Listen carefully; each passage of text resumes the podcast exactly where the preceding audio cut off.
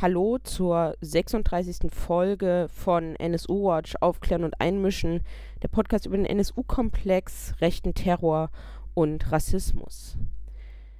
In dieser Folge wollen wir uns wieder der Geschichte des rechten Terrors zuwenden und diese Folge dreht sich um die rassistischen Brandanschläge in Mölln im Jahr 1992. Wir haben uns zusammen mit Ibrahim Arslan hingesetzt. Er hat uns ein Interview gegeben.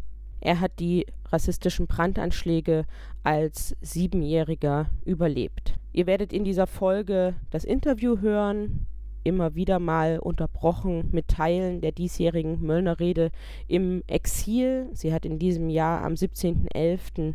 in Frankfurt stattgefunden unter hohen Sicherheitsvorkehrungen, denn die Hauptrednerin der Rede, Idil Baida, ist mit dem Tode bedroht worden, wenn sie diese Rede halten sollte. Alles zur Entstehung der Möllner Rede im Exil und zu den rassistischen Brandanschlägen erfahrt ihr in dieser Folge und wir wollen beginnen mit dem ersten Teil des Interviews mit Ibrahim Aslan. Ja, ich bin Ibrahim Aslan, ich bin Opfer und Überlebender der rassistischen Brandanschläge von Mölln 1992. Ich habe am 23. November den rassistischen Brandanschlag auf meine Familie überlebt. Dank meiner Oma, weil sie mein, mein Leben gerettet hat. Also sie hat ihr Leben für meins geopfert. Sie hat mich aus dem Zimmer meiner Schwester und meiner Cousine, wo wir zu dritt schliefen, rausgeholt, in nassen Handtüchern gewickelt, in die Küche gegenüberliegend gebracht. So mit der Hoffnung, dass die Küche nicht brennt. Und ich hatte halt Glück im Unglück, dass die Küche nicht gebrannt hat. Und ich habe den Brandanschlag dann überlebt. Meine Schwester und meine Cousine, die mit mir im gleichen Zimmer waren, sind leider durch Rauchvergiftung gestorben. Meine Oma wurde dann total verbrannt am Treppenhaus gefunden. Vieles über die Nacht weißt du ja sozusagen nur aus Erzählungen, aber was weißt du denn über diese Nacht, über die Brandanschläge in Mölln, was da passiert ist? Genau, du sagst es selber, ich kenne das leider wirklich nur aus Erzählungen. Und vielleicht ist es auch besser so, weil ich äh, hätte nicht gerne gesehen, wie meine Oma vor mir verbrennt oder wie meine Schwester stirbt. Aus dem Grund ist es auch gut, dass es nur bei Erzählungen geblieben ist. Also ich weiß, dass unser Haus vom 22. November auf den 23. November angezündet wurde von zwei Neonazis und die Molotow-Cocktails auf unser Haus geworfen haben, um es anzuzünden. Ich weiß zum Beispiel, ich weiß auch, dass das Haus in der Ratzeburger Straße angezündet wurde. Also in Mölln wurden zwei Häuser in der Nacht angezündet. Die Täter haben als erstes das Haus in der Ratzeburger Straße angezündet, haben dann bei der Polizei angerufen und haben einen Bekenneranruf gemacht, in dem sie gesagt haben, wir haben ein Haus angezündet in der Ratzeburger Straße, Heil Hitler, haben das Telefonat beendet. Das gleiche Bekenneranruf haben die dann in der Mühlenstraße, wo wir wohnen, in der Mühlenstraße 9 gemacht und haben dann äh, beim, im, im, zweiten Lauf sozusagen in unser Haus angezündet. Ich weiß dass von Erzählungen, dass mein Opa die Tür aufgemacht hat. Meine Oma war gerade, hatte ihr Gebet verrichtet und mein Opa hat dann die Flammen gesehen an der Tür, hat dann die Tür zugemacht, ist hochgerannt, hat, ist dann direkt aus dem Fenster runtergesprungen. Meine Oma hat dann geschrien, dass alle aufstehen sollen. Sie hat geschrien sinngemäß, wir brennen, steht auf, rettet euch. Das erzählt meine Mutter. Und meine Mutter hat dann im gleichen Atemzug dann runtergeschrien, rette meine Kinder bitte. Und meine Oma hat dann in dem Moment wahrscheinlich genau das gemacht, was ich am Anfang erzählt habe. Sie hat dann als erstes mich gegriffen, weil ich direkt an der Tür war, irgendwie äh, geschlafen habe. Und dann meine Schwester wollte sie wahrscheinlich retten und meine Cousine. Das hat sie dann nicht mehr geschafft. Genau, das sind die Sachen, die, an die ich, also die ich dann erzählt bekommen habe. Meine Tante, mein Cousin, alle, die im Haus gelebt haben, sind sozusagen vom dritten Stock runtergesprungen und haben sich schwere Verletzungen zugefügt. Meine Mutter musste auch aus dem dritten Stock runterspringen, hat einen Hüftbruch erlitten. Meinen sechs Monate alten Bruder hat sie dann auch aus dem Fenster geworfen, aber den hatten, hat, haben die Nachbarschaft aufgefangen, sodass er zum Glück keine Schäden davon trug. Das sind die Leute, die im Haus drinne waren. Ich habe leichte Brennspuren an der Nase gehabt. Ich wurde wahrscheinlich ohnmächtig, weil ich mich nur an brennende Töpfe erinnern kann. Daraus schließe ich, dass hier der Küche war. Ansonsten weiß ich nur, dass mich Feuerwehrleute rausgeholt haben aus dem Haus. Wie erinnerst du dich an deine Großmutter, an deine Cousine, an deine Schwester und was hast du vielleicht auch von anderen über sie erfahren können in den letzten Jahren? Meine Cousine erinnere ich mich ehrlich gesagt gar nicht. Sie ist ja als Touristin hierher gekommen. Und eigentlich war ja die Idee, sozusagen sie herzuholen, damit meine Mutter ganz normal arbeiten kann und äh, damit sie auf meinen Bruder aufpassen kann. Also auch da hatte sie nur noch ein paar Tage und wollte wieder zurückreisen in die Türkei. Das weiß ich von meiner Cousine. Von meiner Schwester weiß ich, dass wir sehr oft miteinander gespielt haben. Wir haben sehr schöne Zeit miteinander verbracht. Sie hat mich jeden Tag zur Schule gebracht. Sie war eine sehr, sehr gute Persönlichkeit. Sie hat zum Beispiel immer, wir haben immer Geld von meiner Mutter bekommen für den Schulweg, ein, eine Mark damals. Also pro Person eine Mark. Und sie hat dann ihre eine Mark mir geschenkt, immer am, äh, unterwegs irgendwie. Und einen Tag, das weiß ich noch ganz genau, hat sie das vergessen. Hat sie da an meine, in meine Klassentür geklopft und hat dann mich rausgeholt. Das war derbe peinlich für mich. Die große Schwester kommt irgendwie und hat dann gesagt irgendwie, ich habe vergessen, dir deine eine Mark zu geben. Und ich habe gesagt, bist du bescheuert oder was, ey? Wegen einem Mark klopfst du hier an der Tür. Und hat sie gesagt, nee, das ist mir wichtig, dass du das bekommst. Und hat sie mir das nochmal übergeben. Also so eine sehr nette Persönlichkeit war sie und sie hatte immer so ein schützendes Auge auf mich. Halt die große Schwester, ne? Genau, das sind die Erinnerungen von, meinen, von meiner Schwester und von meiner Cousine. Meine Oma weiß ich, dass sie sehr hart gearbeitet hat. Sie ist als Gastarbeiterin nach Deutschland gekommen, weil sie in einem ganz armen Verhältnis aufgewachsen ist in der Türkei. Sie ähm, hat ihre Kinder in der Türkei gelassen. Mein Vater, mein, meine beiden Onkels waren in der Türkei, auf der, in der Türkei auf die Welt gekommen und kam dann alleine als Frau Ende der 60er nach Deutschland und hat hier versucht, eine Zukunft aufzubauen für sich und ihre Familie.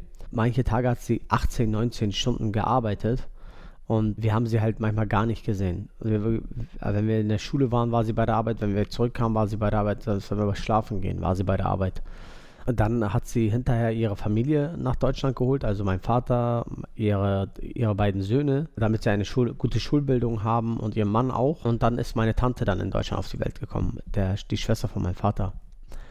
Genau, und äh, wir sind ja dann ganz spät gekommen, irgendwie in den 80ern bin ich ja geboren. Anfang 80er meine Schwester. Und meine Oma hat aber trotzdem nicht aufgehört zu arbeiten. Also sie hat eine extrem lange Zeit in Deutschland gearbeitet. Also wenn man das auf die Stunden zählt, nicht auf die Jahre, dann hat sie definitiv viel mehr gearbeitet als ein Mensch in, in 40 Jahren oder so. Also sie hat richtig viel gearbeitet. Ja, der Brandanschlag auf deine Familie ist ja gleichzeitig sozusagen im gesellschaftlichen, in der gesellschaftlichen Erinnerung wie so ein Schlagwort geworden, auch für die 90er Jahre und wird dann immer in eine Reihe gestellt mit Rostock-Lichtenhagen, die Pogrome da und äh, die Pogrome von Hoyerswerda und den Brandanschlag von Solingen. Und wenn du dir das jetzt im Nachhinein sozusagen anguckst, wie, wie, ja, wie ordnest du das ein? Wie bewertest du das, dass das ja offensichtlich da kein Einzelfall war in Mölln und dem auch so viele Fälle vorangegangen sind. Wie würdest du das sozusagen im Nachhinein bewerten? Also am Anfang war ich ja noch ganz recht jung. Ich war ja sieben Jahre alt, als unser Haus angezündet wurde. Aus dem Grund bin ich immer einer Frage hinterhergelaufen. Und zwar, warum, warum ist uns das passiert? Warum musste uns das passieren? Und was haben wir den Leuten angetan, die uns das getan haben? Ganz lange habe ich mich mit Rassismus beschäftigt und ich habe tatsächlich ganz, ganz schreckliche Sachen erfahren. Also wenn ich in die Vergangenheit blicke, hat das ja eine Kontinuität gehabt, diese rassistischen Anschläge auf Menschen mit Migrationshintergrund. Und zwar hast du ja eben gerade erwähnt, Rostock-Lichtenhagen, Hoyerswerda, Mölln, Sollingen und auch die Morde an Nguyen Nok Chau in Hamburg in den 80ern oder an Ramazan Avcı 1985 haben ja eine gewisse Kontinuität gehabt, sozusagen. Und wenn ich dann denke, dass diese Leute tatsächlich eine eine gewisse Kraft sozusagen von der Mehrheitsgesellschaft bekommen haben, äh, um diese Anschläge auszuüben. Oder geistige Brandstifter dahinter hängen, irgendwie Politiker und Politikerinnen, die diese Menschen gehetzt haben mit ihren Sprüchen. Dann denke ich heute so, in was für einer Zeit haben wir damals gelebt? So, ne, zum Glück war ich damals recht jung und habe nicht so viel mitbekommen, aber wenn ich mir die Dokumentarfilme und sowas anschaue äh, oder irgendwas über die Migrationsgeschichte in Deutschland lese, dann stelle ich mir immer fest, dass wir ein großes Teil in dieser Geschichte, eine, eine große Rolle in dieser Geschichte spielen. Und, und zwar, meine Oma ist als Gastarbeiterin nach Deutschland gekommen, hat sie die erst, hat sie die Geschichte somit angefangen als Gastarbeiterin. Und man wollte ja die Gastarbeiter zurückführen in ihre Länder. In den 80ern, sozusagen Anfang der 80er schon, man hat über den Asylkompromiss diskutiert und man, ob man den abschaffen sollte, über Asylgesetze diskutiert. Man hat über Rückführungsgesetz gesprochen. Es gab sogar ein Gesetz irgendwie, wo man Geld nehmen konnte und zurückfahren konnte in seinem in sein Ursprungsland irgendwie, um alles aufzugeben in Deutschland denke ich so, da hat die Geschichte eigentlich angefangen. Und wo sie gemerkt haben, diese Menschen sind sesshaft geworden, die sind in Deutschland geblieben, die wollen nicht mehr zurück, hat man versucht, glaube ich, eine andere Lösung zu finden, um diese Menschen aus Deutschland wegzujagen. So ich sag bewusst jagen, weil das ist ja dann, hat ja die Jagd begonnen, so, ne? Und äh, es ging ganz viele Anschläge auf Menschen mit Migrationshintergrund los. Eine Reihe von rassistischen Übergriffen und einer davon war auch unser Haus, so, ne? Und auch da ist die Taktik der Regierung bzw. der Taktik der Mehrheitsgesellschaft nicht aufgegangen, weil die Leute sind ja trotzdem hier geblieben und haben sie nicht davon einschüchtern lassen. Und schon haben sie ein bisschen versucht zurückzurudern, damit auch die Europäer und auch die Gesamtgesellschaft in der Welt irgendwie nicht auf, die, auf, auf Deutschland zurückschaut und sagt, äh, geht Rassismus schon wieder los in Deutschland? Hat, habt ihr das mit dem Holocaust noch nicht bekämpfen können? Und somit hatten sie sozusagen immer wieder eine Entschuldigung ja, es, es tut uns leid und wir müssen über Gesetze sprechen, über Rassismus sprechen, aber die rassistischen Taten hingegen gingen ja weiter. Also eine Kontinuität gab es dort und es sind eine Reihe von rassistischen Taten weiterhin verübt worden, auch obwohl es die Ermittlungen in der, in der Richtung gab.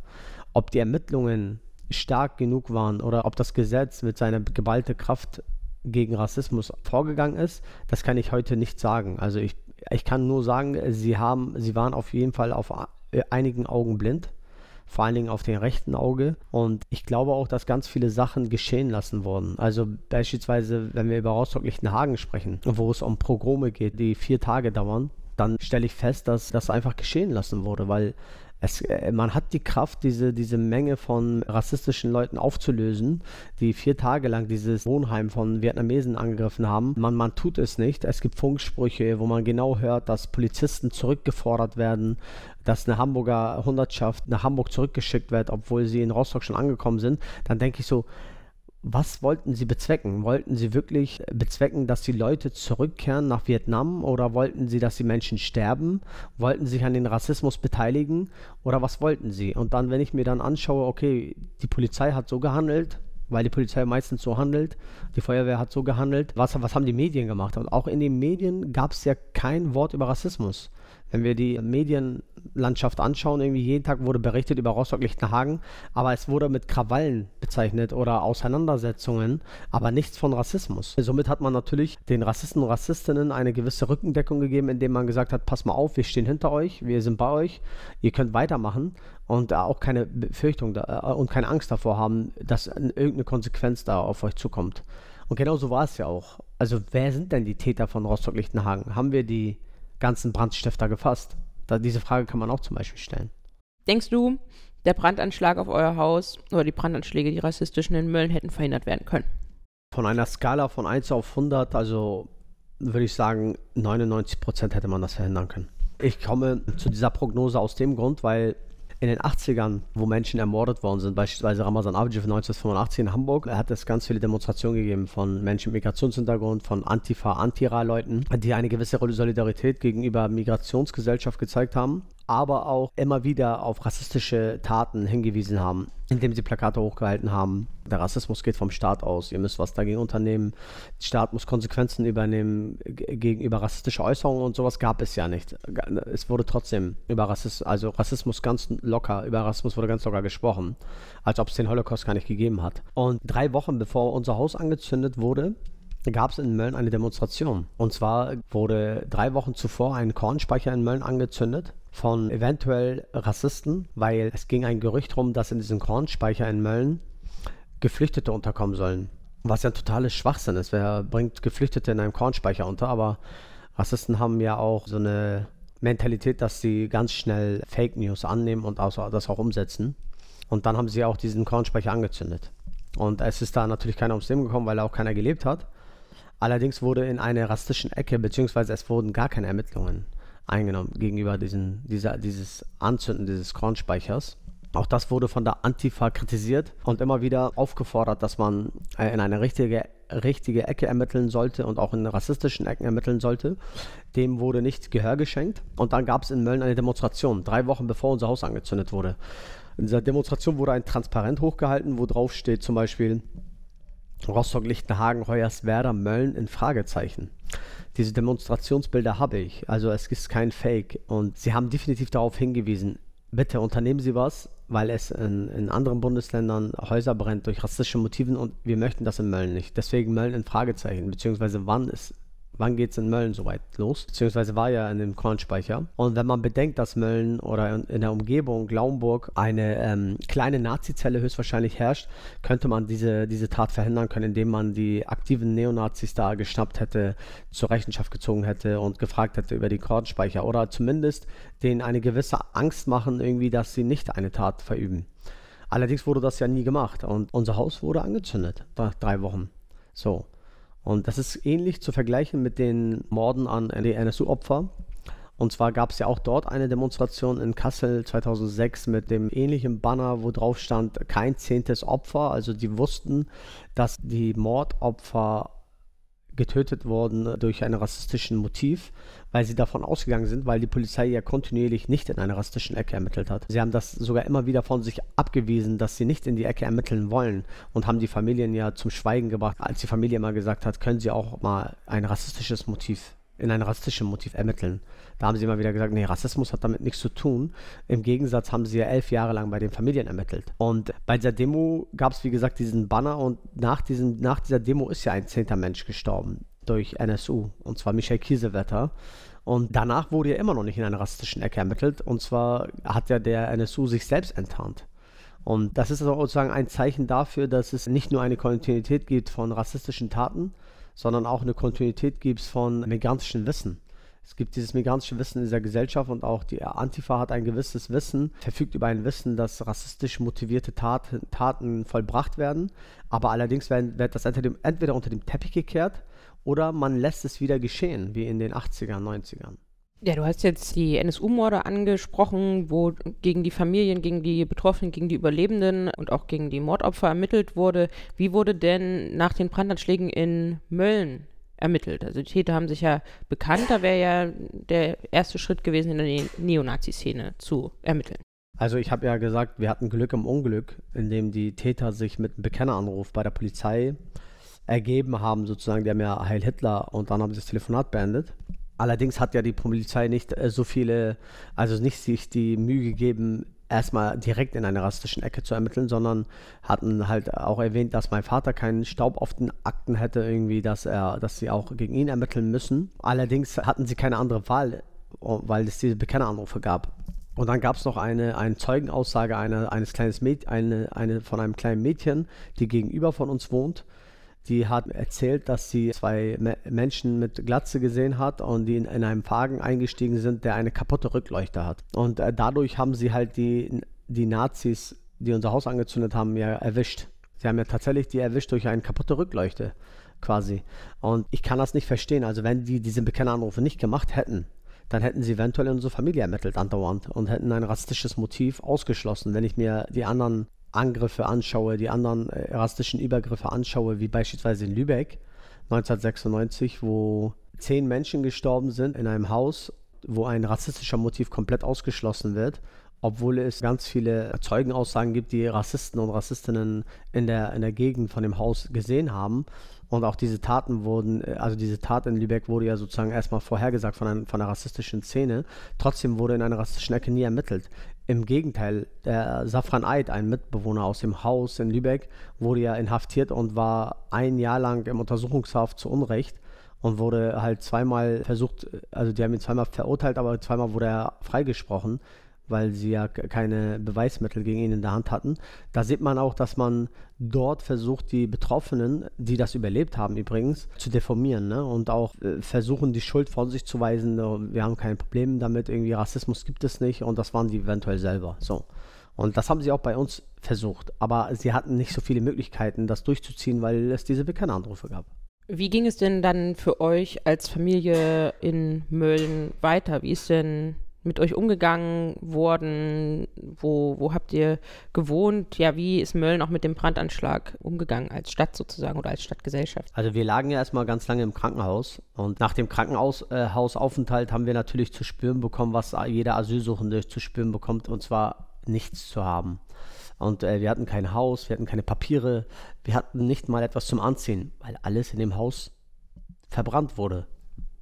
Und wir haben versucht, nach dem Krankenhaus eine neue Existenz aufzubauen, indem mein Vater ganz viele bürokratische Sachen übernommen hat. Zum Beispiel war mein Vater täglich in Hamburg und hat versucht, unsere Papiere klarzumachen, irgendwie beim türkischen Konsulat und so. Und auch Sozialanträge gestellt und sowas, weil du bekommst ja nicht gleichzeitig eine Unterstützung vom Staat irgendwie, wenn du so einen Anschlag überlebt hast, sondern du, musst, du bist auf Sozialhilfe angewiesen. Und wir sind dann in einer Unterkunft äh, erstmal unter, untergebracht worden. Das war ein Gasthaus der Stadt Mölln. Das war, glaube ich, fünf oder sechs Tage. Also wir waren nicht lange dort.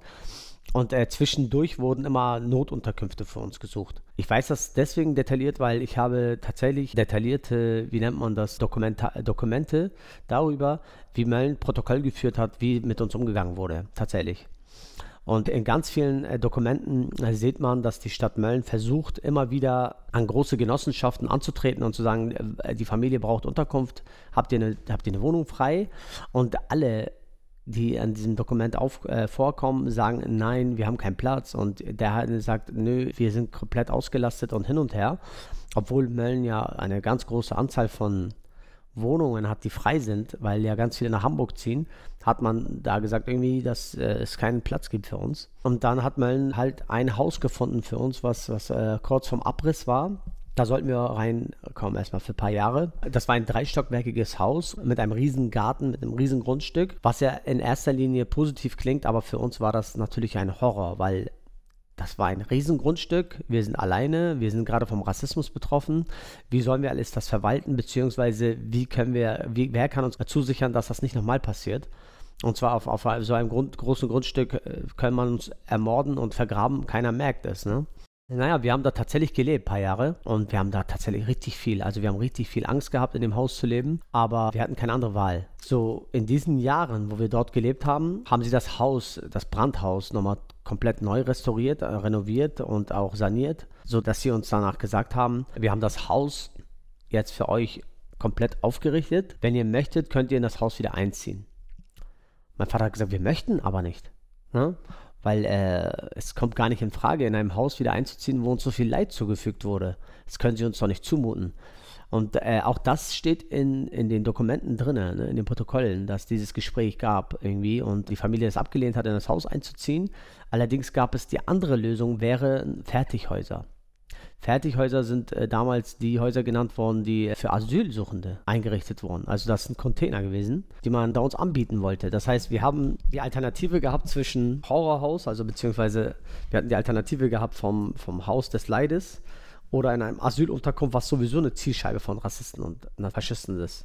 Es gab halt keine andere Wahl und wir mussten in das Haus wieder einziehen und haben auch fünf Jahre lang in dem Brandhaus, wo meine Oma gestorben ist, wo meine Schwester gestorben ist, meine Cousine gestorben ist, haben wir noch fünf Jahr, weitere Jahre lang leben müssen. Also wir wurden gezwungen, dort zu leben. Jetzt werden sich bestimmt viele fragen, wieso seid ihr nicht einfach aus Mölln ausgezogen?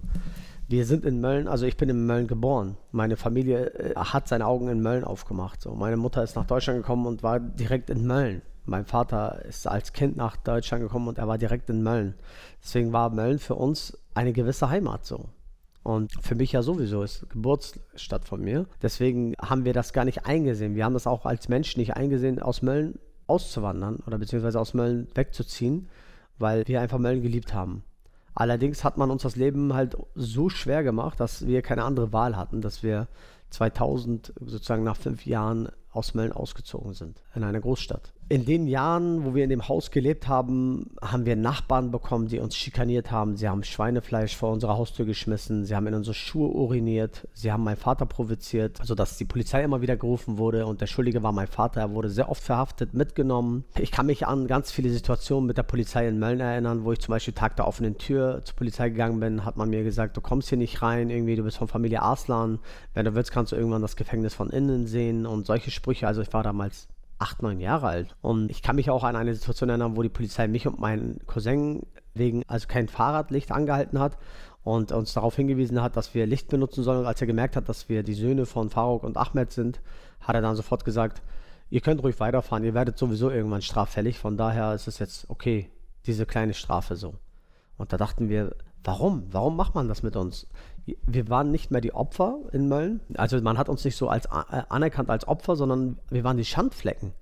Man wollte uns einfach nicht mehr in Mölln haben. So, diesen Eindruck hat man uns gegeben. Allerdings hatten wir da noch weiterhin Familienmitglieder, wir hatten Freunde, ganz viele Menschen, die zu uns gehalten haben. Aber auch die sind langsam, langsam von uns abgewichen. Weil ja die Gerüchteküche so weit hochgekocht ist, dass die Leute schon gesagt haben, naja, irgendwas muss doch dahinter stecken. So. Manchmal haben die Leute sogar gesagt, es kann ja sogar sein, dass das trotzdem die Familie selber war, aber das auf die, auf die beiden Deutschen geschoben wurde. So, da, diese Sprüche gab es. Und wenn ich, wenn mir keiner hier glaubt, was ich hier sage, bitte schaut auf YouTube 20 Jahre Mölln auf Spiegel Online an. Das kann man sich anschauen. Da seht ihr richtige, also ein Dokumentarfilm, ein Kurzdokumentarfilm über, über die Anschläge. Da seht ihr auch, wie die Bevölkerung gefragt wird von dem Journalisten, der da ist. Sie sagen tatsächlich, das müssen doch nicht unbedingt die beiden gewesen sein. Und dann sagt man, was denn sonst? Ja, Zuhälterei. So, also der gleiche, das gleiche, was man mit NSU-Betroffenen gemacht hat, hat man mit uns versucht. Und das haben wir uns einfach nicht mehr gefallen lassen und sind ausgezogen. Wir hatten ja sowieso keine Perspektive mehr in Mölln. Ich hätte keinen Ausbildungsplatz gefunden wegen meinem Namen, mein Bruder auch nicht irgendwie. Mein Vater hat sowieso keinen Arbeitsplatz gefunden. Wir haben ja nicht mal eine Wohnung, eine vernünftige Wohnung gefunden. Wie sollten wir einen Arbeitsplatz suchen? Wie ist denn, also, ja, das ist ja auch schon in Artikeln und Interviews auch bei InsoWatch, aber auch bei anderen Zeitungen und so weiter deutlich geworden, dass es ein Gedenken gibt an die Brandanschläge in Mölln und dass das Gedenken aber auch umkämpft ist.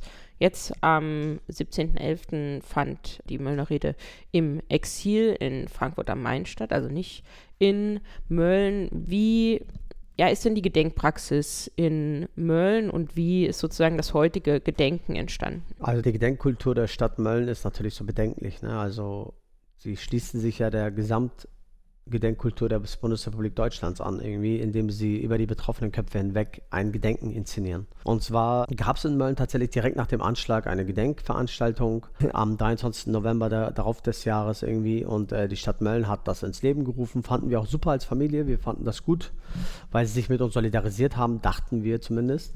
Und sie haben uns zu dieser Gedenkveranstaltung eingeladen als Gäste. Sie haben uns und die Familie in der Türkei eingeladen zu der Gedenkveranstaltung. Das heißt, wir haben einen, einen Flyer bekommen, wo drauf steht, dann und dann findet ein Gedenken statt wegen den rassistischen Morden, beziehungsweise die haben noch nicht mal rassistisch genannt, ne? Pardon, die wegen den Brandanschlägen in Mölln. Und sie sind herzlich eingeladen als Familie, als Angehörige. Und die Familie in der Türkei hat auch äh, vom Verein Ayşe Yilmaz, weil sie als Touristin nach Deutschland gekommen ist, hat auch eine Einladung bekommen. Und zwar exakt die gleiche Einladung. Auf Deutsch. So, und die leben in einem Dorf in der Türkei, wo die Briefe sowieso nach einer Woche erst ankommen, wenn du die abschickst. Aber und dann auch noch, noch nicht mal übersetzt auf Türkisch kamen die Briefe an. Und vor allen Dingen, wenn die Leute hierher kommen wollen, wie sollen die das dann machen? Ohne Visa, ohne Flugticket, ohne etwas. Das schaffen sie gar nicht, das geht gar nicht. Also noch nicht mal da haben sie eine Sensibilität gezeigt. Vor allem haben sie dieses Gedenken ohne uns organisiert. Die haben das einfach gemacht und uns eingeladen als Gäste, als Statisten. Wir sind auch einige Jahre dahin gegangen, tatsächlich, um uns das anzuschauen, wie die Stadt Mölln über uns spricht und wie die Stadt Mölln über unsere Geschichte spricht und haben festgestellt, dass sie über uns sprechen, aber nicht mit uns. Circa zehn Jahre lang haben wir uns das geben lassen, haben wir jedes Jahr das mitgemacht, haben Kopf genickt und haben das haben das in deren Sicht gut gefunden, bis wir dann selber gesagt haben, wieso organisieren wir nicht mit dieser Gedenkveranstaltung? Wieso? Wieso wird, wird das über unsere Köpfe hinweg organisiert? Was ist da los? Und die Stadt Mölln hat erstmal daran gezweifelt, irgendwie, ob wir das nicht gut finden. So, ich habe gesagt, natürlich finden wir das gut grundsätzlich, aber es wäre doch optimal, wir würden es besser finden, wenn sie uns mit einladen. Hat er gesagt, ja, es gibt eine Organisation irgendwie im August, da können Sie sich gerne beteiligen. So, und wir haben tatsächlich geschafft, nach 20 Jahren, übrigens nach 20 Jahren, am 20. Jahrestag eine gemeinsame Gedenkveranstaltung zu planen mit der Stadt Mölln. Davor die Jahre waren wir ja noch nicht mal mit dem Orga-Team. Ne? Nach 20 Jahren rufen sie uns und dann sagen sie, wir wollen das und das und das machen. Jetzt so, warten Sie mal, wir organisieren hier zusammen. Also entscheiden wir, was und was gemacht wird. So. Und dann haben wir zum Beispiel ein, ein Gedenkkonzert in Mölln organisiert. Wir haben eine große Demo in Mölln organisiert und dann haben wir die Gedenktage mit organisiert. Und bei dem Gedenkkonzert beispielsweise waren berühmte Menschen wie Jan Delay, Sammy Deluxe sind gekommen, ihre Solidarität zeigen. Und zu der Demo in Mölln sind über 700 Menschen gekommen. Aber wenn ich mal Revue passieren lasse, wie viele Menschen aus Mölln bei der Demo waren oder wie viele Menschen aus Mölln direkt bei dem Konzert waren, dann ist das eine Prozentzahl von zwei ein oder zwei Prozent. Das ist ein das ist ein Knaller. So, weil man, wenn man denkt, wenn man bedenkt, wieso in Mölln findet doch so ein Konzert nicht mal in 100 Jahren statt. So große Künstler würden niemals nach Mölln kommen, die wissen noch nicht mal, wo Mölln ist. Und dann kommt ihr nicht zum Konzert. Da weiß man doch, dass das, eine, dass das ein Widerstand gegen unsere Familie und gegen unser Gedenken ist. Das haben wir auch so wahrgenommen. Und wir haben dann zum 20. Jahrestag haben wir Frau Beate Klasfeld eingeladen zu der Möllner Rede. Die Möllner Rede ist von der Stadt Mölln ins Leben gerufen worden 2007, wenn ich mich nicht irre, um einen Appell gegen, die, gegen Rassismus zu leisten. Eine gute Aktion, eine solidarische Aktion fanden wir auch gut und wir haben dann auch gesagt, wir möchten, also die ersten zwei Jahre, drei Jahre waren, war die Möllner Rede, hat die Stadt Mölln organisiert, auch die Redner dazu. Die letzten drei Jahre hatten wir organisiert. Beispielsweise wir haben zu denen gesagt, wir möchten gerne bei der Möllner Rede die Redner und Rednerinnen äh, holen. Die, die, ersten Jahre haben sie dann zu uns gesagt, kein Problem, macht das. Und dann haben wir zum Beispiel für das erste Jahr Deutsche Generation gerufen. Das ist eine Gemeinde aus Berlin, die sich Deutsche Generation nennt, die Rassismus anklagt, aber auch Antirassismusprojekte unterstützt. Am zweiten Jahr hatten wir Imran Ayata eingeladen, und die beiden haben dann auch Rassismus angeklagt und aus ihrer wissenschaftlichen These auch nochmal ganz viele Sachen benannt und auch eine Kontinuität aufgebaut zu den 90ern, äh, zu den 80ern. Und das fand die Stadt Mölln grundsätzlich nicht gut. Sie haben dann immer wieder gesagt, die Möllner Rede zieht sich gerade in eine Ecke, wo wir sie nicht haben wollen. Und zwar in eine politische Ecke. Und das wollen wir nicht. Und wir haben dann immer wieder gesagt, wie kann dann die Möllner Rede nicht politisch sein, wenn die rassistischen Taten auf unsere Familie politisch sind? Wie können Sie das ausschließen? Allerdings in, de, in, diesen Jahren, wo wir das alles so perfekt versucht haben zu organisieren, hat die Stadt Mölln sind, sich grundsätzlich dagegen gestellt und hat versucht, eine gewisse Atmosphäre zu schaffen, die nicht existiert. Beispielsweise haben sie in einem Gedenkjahr die Kirche und die Moschee zusammengebracht, um zu zeigen, dass die Religionen miteinander sich super verstehen können in Mölln. Und der Imam kam und hat dem Priester einen Handcheck gegeben, irgendwie, um zu zeigen, wir verstehen uns super miteinander. Die Religionen verstehen sich. Aber der, der Angriff, beziehungsweise der Anschlag, der rassische Anschlag auf meine Familie war ja nicht aus religiösen Motiven, sondern aus reinem Hass. Und das haben wir versucht zu übermitteln. Also das letzte Jahr vom Mölln, also die Möllner Rede in Mölln, war tatsächlich 2012 mit Beate Klasfeld dann, ne? die berühmte Nazijägerin. Man kennt sie ja unter Nazijägerin. Sie hat in Argentinien Nazis von damals, Nationalsozialismus, äh, die, die da sich versteckt haben in Argentinien, hat sie gefasst, nach Deutschland gebracht, um sie den deutschen Justiz fortzuführen, damit sie eine gerechte Strafe bekommen und hat dafür zweimal Verdienstkreuz in, in Frankreich bekommen, aber keinen in Deutschland irgendwie, kein Bundesverdienstkreuz. Also bekannt auch für ihre Ohrfeige an den, an den äh, damaligen Kanzler Kiesinger, indem sie im Bundestag ihn als Nazi beschimpft hat. Ob sie recht hat oder nicht, hat ist dahingestellt, aber sie halt ist bekannt halt als Nazi-Jägerin. So. Sie war halt die Möllner Rednerin und das fand die Stadt Mölln überhaupt nicht gut. Nach der Rede von Frau Beate Klasfeld wurde die Rede, die Möllner Rede, aus dem offiziellen Programm der Stadt Mölln rausgestrichen. Also es gab die Möllner Rede nicht mehr. Und uns hat man gesagt, wenn ihr an der Gedenkveranstaltung teilnehmen wollt, dann könnt ihr sehr gerne an unserer Gedenkveranstaltung teilnehmen, weil eure Gedenkveranstaltung mit dem Konzert, wo so viele vermummte schwarze Menschen gekommen sind, damit waren die Antifa-Leute gemeint, die da höchstwahrscheinlich schwarz angezogen waren bei der Demo und von der Demo aus zum Konzert gekommen sind, hat denen Angst eingejagt. Und deswegen würden sie so eine, so eine Gedenkveranstaltung nie wieder sehen wollen in Mölln. Das ist ein, definitiv ein Angriff auf unsere Gedenkveranstaltung gewesen, wo wir gesagt haben, also wir haben sofort, sind wir in Angriffsposition gegangen und haben gesagt, erstmal haben, habt ihr keinerlei Forderungen von uns erfüllt in den 20 Jahren. Ihr habt noch nie mal eine Straße umbenannt. Und jetzt erwartet ihr von uns, dass wir unsere Gedenkveranstaltung abblasen und uns an euren inszenierten Gedenkveranstaltungen teilnehmen. Machen wir nicht. Wir machen dann unsere eigene Gedenkveranstaltung. Die Stadt Mölln hat eiskalt mir gesagt, hier, wir sind an einem runden Tisch mit 20 äh, Vertretern der Stadt Mölln. Wir können demokratisch abstimmen über die Gedenkveranstaltung. Wer das hat, wer die Herrschaft darüber hat. Ich alleine gegen 20 Leute. Was für eine Demokratie soll da herrschen? Ich habe dann gesagt, okay, wir machen für uns das Ding gegessen. Und die dachten wohl, wir kriegen das nicht hin, dass wir eine eigene Gedenkveranstaltung organisieren. Und wir haben tatsächlich am nächsten darauffolgenden Jahr eine eigene große Gedenkveranstaltung gemacht. Und ob ihr es glaubt oder nicht, zu der Gedenkveranstaltung sind mehr Teilnehmer gekommen, solidarische Menschen, als zu der von der Stadt Mölln. Und die Möllner Rede, die in Mölln ins Leben gerufen wurde, die gibt es jetzt auch immer noch weiterhin. Seit dem ersten Jahr an, wo es aus Mölln rausgeflogen ist, ist sie ausgewandert ins Exil. Also die Möllner Rede ist jetzt im Exil. Genauso wie die Familie Arslan ins Exil ausgewandert ist, ist die Möllner Rede mit ihnen zusammen ausgewandert. Und somit sind alle anderen Städte in Deutschland mit uns solidarisch und lassen die Möllner Rede halten. Beispielsweise die erste Möllner Rede war in Hamburg, im Hamburger Rathaus. In Lüneburg gab es mal eine Möllner Rede, in Köln, in Berlin. Dieses Jahr wird es, äh, wie du das schon erwähnt hast, in Frankfurt sein. Und auch da sind wir ja nicht von, von Rassisten und Faschisten verschont geblieben. Ne? Auch unsere Rednerin für dieses Jahr, Idil Beitar, äh, auch genannt Gillette Aische, hat ja schon Morddrohungen bekommen, dass sie die Rede nicht halten soll. Also es wird kontinuierlich in der Gesamtsituation, in der Gesamtgesellschaft dahin gearbeitet, dass, dass man die Gedenkveranstaltungen der Betroffenen nicht akzeptiert, weil sie über eine Institution hinweg gemacht werden. Also eine Gedenkveranstaltung muss ja über eine Institution hinweg gemacht werden, weil es den Betroffenen gehört. Es gehört keiner Institution. Es gehört allein den Betroffenen. Die Herrschaft über das Gedenken haben Betroffene. So ist sie also entstanden, die Möllner Rede im Exil. Das Gedenken in Mölln und an die rassistischen Brandanschläge in Mölln ist weiterhin umkämpft. In diesem Jahr hat auch wieder am 23.11. eine Gedenkveranstaltung in Mölln stattgefunden. Wieder geteilt, wie Ibrahim es erzählt, eine Veranstaltung vorm Haus, organisiert vom Freundeskreis im Gedenken an die rassistischen Brandanschläge in Mölln und der Familie Arslan, wo viele Menschen an einem offenen Mikrofon, um dort ein paar Worte zu sprechen. Die diesjährige Möllner Rede im Exil wurde gehalten von Idil Beida. Sie ist Schauspielerin und Kabarettistin und wurde von der Familie Arslan eingeladen, in diesem Jahr die Möllner Rede im Exil zu halten. Und diese Rede hören wir jetzt.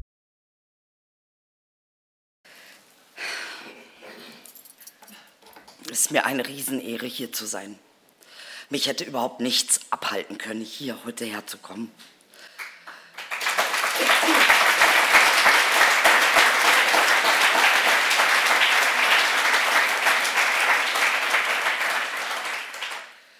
es ist mir eine Riesenehre und ich bin den Familien sehr dankbar, dass ihr mich ausgesucht habt. Vielen, vielen Dank.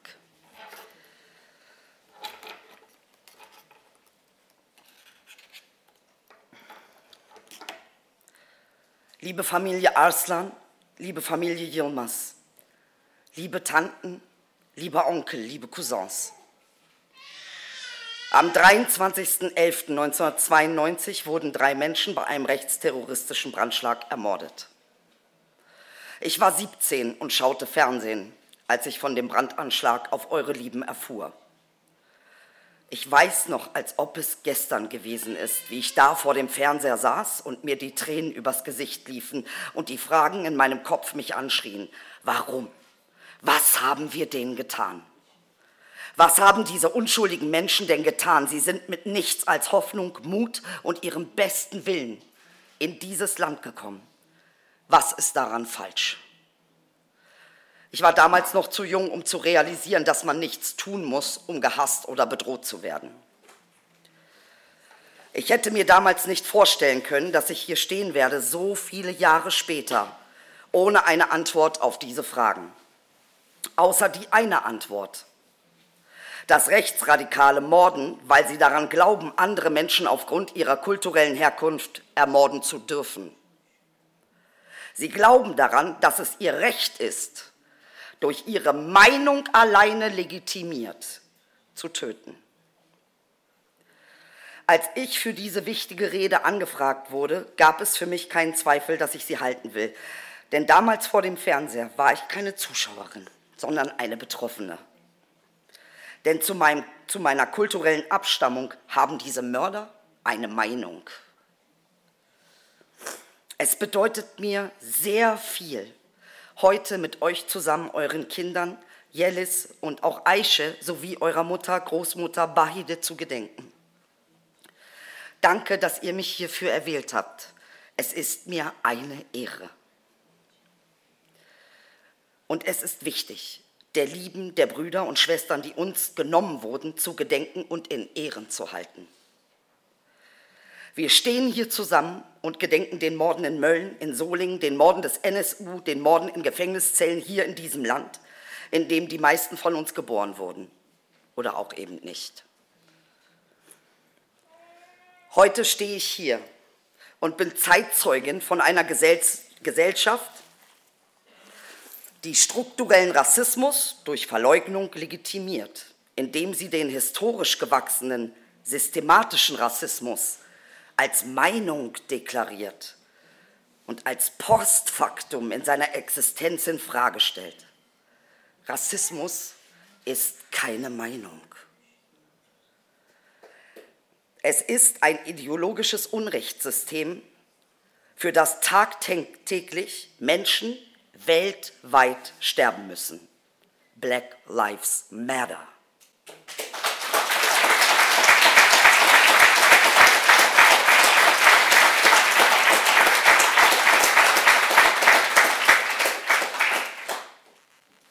Rechtsradikale Terrorakte und Morde werden auf vielen Ebenen verharmlost, im Einzeltätertum getrennt voneinander eingeordnet oder eben die Akten der Beweise geschreddert oder eben ihre Einsicht für 120 Jahre geschlossen. Rassisten mit Meinungsfreiheit zu schützen bedeutet im Klartext die Missachtung des Grundgesetzes dieses Landes, die Missachtung des Bekenntnisses zu unveräußerlichen allgemeinen Menschenrechten, die Missachtung des internationalen Übereinkommens zur Beseitigung jeder Form von rassistischer Diskriminierung, zu der sich Deutschland verpflichtet hat, mit der Ratifizierung der UN-Rassendiskriminierungskonvention, mit der Begründung, dass es die Meinungsfreiheit von rassistischen Faschisten einschränkt. Und das sei undemokratisch. Das ist nicht undemokratisch.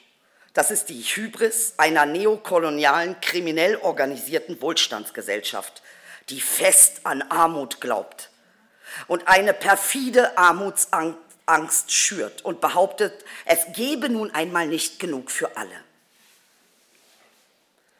Deshalb, man müsse sagen können, was man denkt, auch wenn es Mord und Unrecht als Konsequenz dieser Meinung mit sich zieht dieses Denkens, auch wenn die Konsequenz dieser Meinung dann 1992 Mölln oder 2019 Halle ist.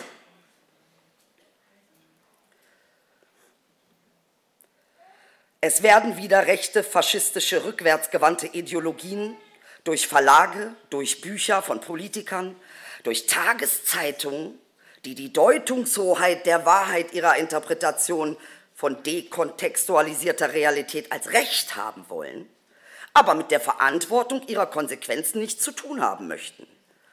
Mit rechtsnationalen Inhalten und Diffamierungen, Unwahrheiten, Beleidigungen, Drohungen veröffentlicht, die rassistische Hetze als Quotenbringer und angsterzeugende Narrativen als Reichweitemacher für intelligentes Marketing halten und Menschen dieses Landes mit rassistischen Narrativen zu unterstützen, dass die Herkunft Anlass genug, egal worum es geht, wieder rechtsnationale Parteien in die Parlamente zu wählen. Und das alles auch noch zynisch Meinungsfreiheit nennt.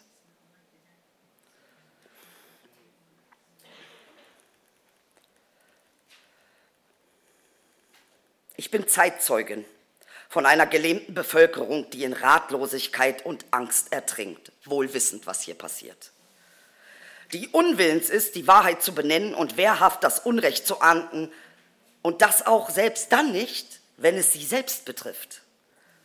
Es fühlt sich so an, als ob die Strukturen von Staat, judikative Polizei, Politik, menschenrechtliche Strukturen konterkarieren und verhindern aber rechtsnationale Strukturen schützt und jene befördert, die gewillt sind, mitzuleugnen, auch wenn es bedeutet, die eigenen Brüder und Schwestern zu, zu opfern. Sie heißen Kiesewetter, sie heißen Jana L., sie heißen Kevin S. und Walter Lübcke. Sie heißen Hans und Sophie und auch sie sind meine Geschwister. Sie sind Ehefrauen und Männer, Schwiegersöhne und Töchter, meine Arbeitskollegen, meine Freunde, meine Nachbarn, meine Lieben. Die Tränen, die mir 1992 über die Wangen liefen, sind nicht getrocknet. Sie laufen weiter. In den letzten Jahren brannten nicht nur wieder Häuser, in denen Migranten leben. Es werden vor Synagogen, vor Moscheen, vor Flüchtlingslagern, vor Kebabläden, vor der Arbeit, vor dem Zuhause Anschläge verübt von Rechtsextremen, wo es doch noch vor, all, vor, noch, vor noch nicht allzu langer Zeit hieß, nie wieder, während den Anfängen. Aber es fing an und hörte nicht auf. Bis heute, bis jetzt. Es war morgens, als ich auf meinem Handy die SMS las, wenn du am 17.11.2019 die Möllner-Rede im Exil hältst, knalle ich dich ab. Unterzeichnet mit SS Obersturmbannführer. Die achte Morddrohung, die ich in diesem Jahr erhielt.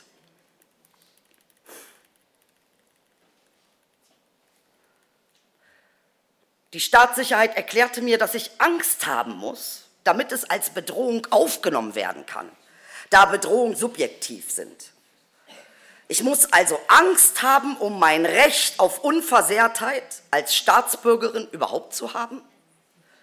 Und ich frage mich, vor was soll ich denn jetzt noch Angst haben?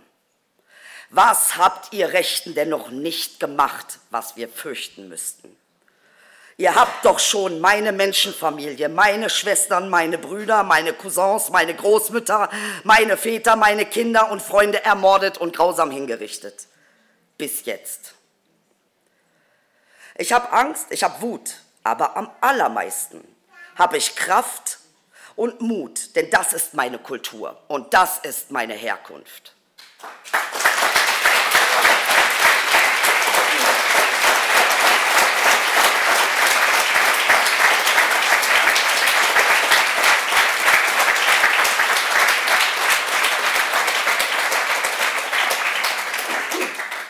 Und eure Solidarität ist stärker als all der Hass, der von den Rechten kommt und all die Verachtung und all die Drohung. Denn ich gedenke heute nicht den feigen Morden. Ich gedenke heute auch nicht den feigen Tätern. Ich gedenke heute dem Heldentum von Bahide Arslan, die das Leben ihres Enkels rettete, indem sie ihn vor dem Feuer schützend in nasse Handtücher wickelte. Denn wer auch immer ein einziges Leben rettet, der ist, als ob er die ganze Welt gerettet hätte. Bahide Arslan hat ein Leben gerettet und damit die ganze Welt.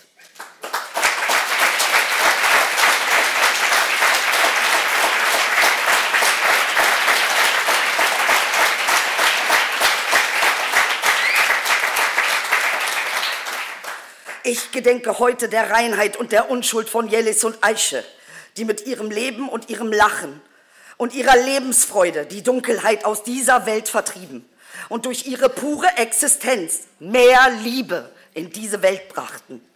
Unwiderruflich in unserem Gedenken an sie. Ich gedenke heute der unfassbaren Liebe, der Absicht unserer Familien, das Leben, unser Leben, unabhängig von Land und Leute, Kultur und Herkunft besser zu machen, für alle zu leisten ich gedenke heute an die Entbehrungen, die sie für uns in Kauf nahmen, um aus Fremdheit Freundschaft zu schaffen. Die unantastbare Größe des Muts, in die Fremde zu gehen, der Fremde zu sein, um den Reichtum ihrer Herzen aus ihrer Heimat und ihrer Herkunft mit anderen zu teilen und um aus Fremdheit Gleichheit und Heimat für alle zu schaffen. Was also kannst du mir nehmen? Vor was soll ich Angst haben? Egal was mir passieren wird, ich verspreche in diesem Gedenken eins, ihr Mörder, ihr Feiglinge. Ich werde lieben bis zu meinem letzten Herzschlag. Ich werde lachen, so laut und herzlich, dass es alle ansteckt. Ich werde mein Leben ehren und achten, solange wie es eben dauert. Ich werde in Gedenken Kraft schöpfen und Mut. So viel, so sehr, dass es sogar noch reicht, um Güte für eure verlorenen Seelen zu empfinden.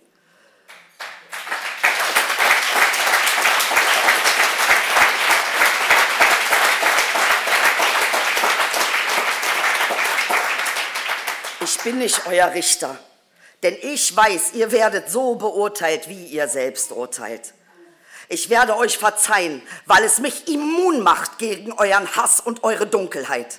Ich werde gesund bleiben und die, die nach mir kommen, mit Wissen, Support und dem Licht meiner glücklichen Seele versorgen, so gut wie ich kann. Und vor allen Dingen werde ich dankbar sein für all die Liebe und Solidarität, den Reichtum und allen Wundern, mit denen ich beschenkt bin, hier und jetzt. Nichts davon werdet ihr mir jemals nehmen können. Mit der Möllner Rede gedenke, achte und ehre ich all dieser Geschenke, all dieser Liebe, an die es sich immer zu erinnern lohnt. Liebe Familie Arslan, liebe Familie Yilmaz, heute stehe ich vor euch und wünsche mir, dass ihr ein bisschen Frieden findet in der Solidarität, indem wir an eurer Seite stehen. Gemeinsam mit euch werden wir nicht vergessen. Wir werden nicht vergessen Alberto Adriano, Odi Jallo, Burak Bektaş, die Ermordung der Mitglieder der Familie Genç. Wir werden nicht vergessen Enver Şimşek, Abdurrahim Özdoğru, Süleyman Taşköprü, Halil Kılıç, Mehmet Turgut, İsmail Yaşar, Theodoros Bulgara, Bulgarides, Mehmet Kubaschuk, Halid Yozgat. Wir vergessen nicht Li Yangyi und auch die vielen anderen Namen, die ich noch nicht aufgezählt habe. Ich möchte mich bedanken bei den vielen Mitstreitern und Verbündeten und vor allen Dingen beim Freundeskreis. Vielen Dank an euch für eure Solidarität. Ich möchte mich bedanken für die vielen Mitstreiter, die unermüdlich für diese Gesellschaft, eine Gesellschaft ohne Rassismus und Menschenfeindlichkeit, sich engagieren. Journalisten, Politiker, Nachbarn, Freunde, Organisationen, Vereine, Mitschüler, fremde Menschen, die tagtäglich den Bedrohungen von Rassisten und Rassistinnen ausgesetzt sind und ihr Leben für dieses Engagement in Gefahr bringen. Ich ehre und achte eure Solidarität und euren Mut. Wir vergessen Jelis, Aische und Bahide nicht. Wir können das Leid nicht ungeschehen machen, doch wir tragen es mit euch, um es erträglicher zu machen, indem wir uns an ihr Licht erinnern. Es ist das Licht, an das ich erinnere, wohlwissend um die Dunkelheit. Und es ist das Licht, für das ich mich entscheide, in dieser Dunkelheit. Vielen Dank.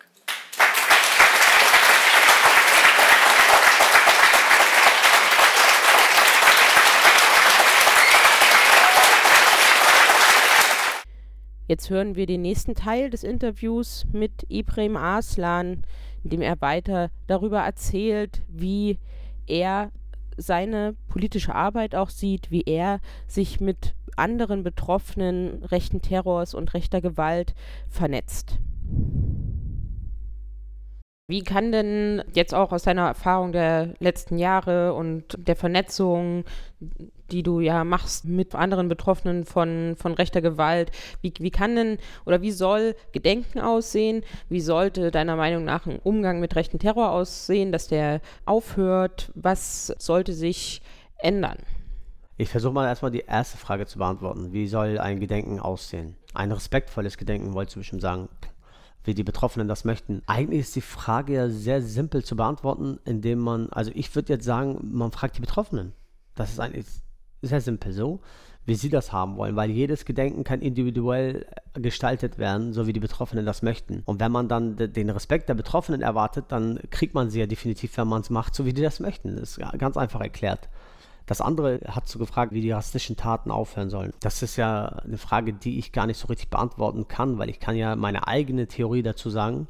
Allerdings gibt es bestimmt tausende Theorien dazu, wie man Rassismus bekämpfen sollte. Allerdings gibt es aber eine Theorie, die kaum gemacht wird, aber was effektiv ist, und das ist die Betroffenen- und Opferarbeit in Schulen, im Bildungssystem. Das versuche ich seit zweieinhalb Jahren tatsächlich. Ich versuche an Heranwachsende, an Schüler und Schülerinnen die betroffene Perspektive zu vermitteln. Ich versuche die betroffene Perspektive in den Vordergrund dadurch zu rücken, um sie in der Öffentlichkeit zu zeigen und zu sagen, es gibt den auch. Also es gibt nicht nur die Täter, es gibt auch die Opfer. Und auch wenn ihr grundsätzlich über Täter spricht und auch wenn für euch in erster Linie die Täterperspektive interessant ist, gibt es die Opferperspektive. Und auch wenn das komisch klingt, es ist in der Schule, kommt es super an. Also in der Schule ist es so, dass die Schüler mir immer wieder berichten, wir kannten diese Perspektive gar nicht. Wir haben immer über Täter gesprochen. Ne? Beispielsweise habe ich auch in meiner Kindheit über Kolumbus Heldenlieder gesungen. Was ich heute überhaupt nicht nachvollziehen kann. Wie kann man einem Kind sowas singen lassen? Kolumbus war ein, ein Tyrann. Er hat Massaker begangen in Amerika. Er hat die Ureinwohner ermordet. So. Und wir haben ihn als Held besungen. So, also haben wir so eine Tätergesellschaft, ne? definitiv. Auch in unserem Bildungssystem haben wir eine Tätergesellschaft, in dem wir uns immer wieder mit Tätern auseinandersetzen. Warum wurde diese Tat verübt? Was hat er für eine Kindheit gehabt? Was isst er? Was trinkt er? Was zieht er an? In welchen Autos steigt er ein und aus? Das ist in erster Linie vielleicht interessant für jemanden, der ermitteln möchte gegen den Täter, aber nicht für uns als Gesamtgesellschaft. Wenn wir uns identifizieren wollen mit den Schwächeren, in dem in Anführungsstrichen, was ja, was die Opfer ja überhaupt nicht in einer schwachen Rolle zeigen soll, sondern wenn wir uns identifizieren wollen mit demjenigen, der Leid, den Leid zugefügt wurde, dann müssen wir auch seine Perspektive einnehmen. Dann müssen wir auch versuchen, die Opferrolle in den Vordergrund zu stellen, um uns damit zu identifizieren, damit wir uns damit solidarisieren. Und ich denke auch, dass dadurch die Taten nicht aufhören, aber verringert werden. Weil ganz viele Jugendliche, die ich auch kennengelernt habe, die rassistische Tendenzen bei sich selbst erkannt haben, während der Veranstaltung, wo ich da war, haben, haben mir berichtet, sie hätten ja niemals gewusst, dass wenn sie etwas machen, wenn sie eine Aktion begehen würden, in dem Fall ist das eine rassistische Aktion, äh, damit ist rassistische Aktion gemeint, hätten sie niemals gedacht, was für eine Konsequenz das für ein Opfer hätte, für einen Menschen, der sowas erlebt hat. Da denke ich so, ich habe alles erreicht, so, das ist mein Ziel. Ich möchte die Leute zum Nachdenken bringen und dass wir auch wissen, dass wir mit Schuld daran sind, dass wir in diesem Zustand leben. So, ich möchte, dass Menschen wissen, dass es damals die NSU-Morde gab, aber wir das kontinuierlich unter dem Teppich gekehrt haben. Ich möchte, dass Menschen wissen, dass wir damals die Zeitung geblättert haben und als wir Dönermorde gelesen haben, weitergeblättert haben und nicht solidarisch waren mit Betroffenen. Ich möchte, dass Menschen wissen, dass es eine kein zehntes Opferdemo gab am 2006 in Kassel. Ich möchte auch, dass Menschen wissen, dass Opfer und Betroffene immer gesagt haben, es könnten Rassisten gewesen sein und es wurde trotzdem nicht in einer rassistischen Ecke ermittelt. Es wurden trotzdem aus Opfern Tätern gemacht. Das möchte ich, dass das Menschen wissen. Und es ist eine sehr, sehr interessante Perspektive, weil wir diese Perspektive gar nicht kennen. Ne, das ist eine neue Perspektive für uns. Und wenn, für einen Menschen ist etwas Neues immer interessant. Und das, das Coole daran ist ja auch, dass ich die Opfer greifbar mache. Also ich sage jetzt ich will mich jetzt nicht damit hervorheben, aber ich, versuch, ich bin ja selber Opfer von Rassismus und ich versuche mich damit greifbar zu machen.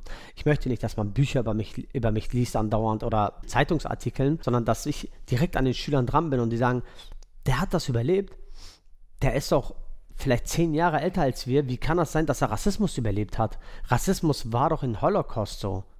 Und wo ich denke, okay, wir haben definitiv eine extrem große Bildungslücke in unserem Bildungssystem. Und diese Bildungslücke, das muss gefüllt werden und das können nur Betroffene, weil die Arbeit leisten doch Betroffene und es macht auch einen Betroffenen frei, wenn er über seine Geschichte erzählt. Also ich, ich sage das mal so, es befreit mich zum Beispiel von meinen Symptomen, wenn ich über meine Geschehnisse erzähle und das tut mir gut. Und wenn das für die Gesamtgesellschaft interessant ist, diese Perspektive zu hören, und wenn wir damit eine Lücke schließen, why not? So, ne? Warum gibt es dafür nicht grundsätzlich Stellen, die vollzeitmäßig besetzt werden können von Betroffenen. Warum gibt es die nicht? Und das ist mein Kampf. Mit welchen Initiativen seid ihr vernetzt? Welche Arbeit von Initiativen ist sinnvoll und welche Initiativen oder Arbeit von anderen inspirieren dich vielleicht oder machen vielleicht sogar Mut? Also wir haben ja damals in Mölln angefangen mit meiner Familie, weil wir empört waren über die Gedenkveranstaltung, wie das läuft. Da haben wir tatsächlich Menschen kennengelernt, solidarische Menschen, die unsere Geschichte gehört haben und sich äh, sofort damit, äh, also in der Geschichte sich wiedergesehen haben und gesagt haben, wir wollen euch unterstützen, indem wir äh, mit euch euer Gedenken organisieren. Und diese solidarische Menschen äh, haben sich dann, also sie heißen jetzt Freundeskreis im Gedenken von den rassistischen Morden von 1992. Und es ist keine Initiative, es ist halt, wie der Name schon sagt, der Freundeskreis.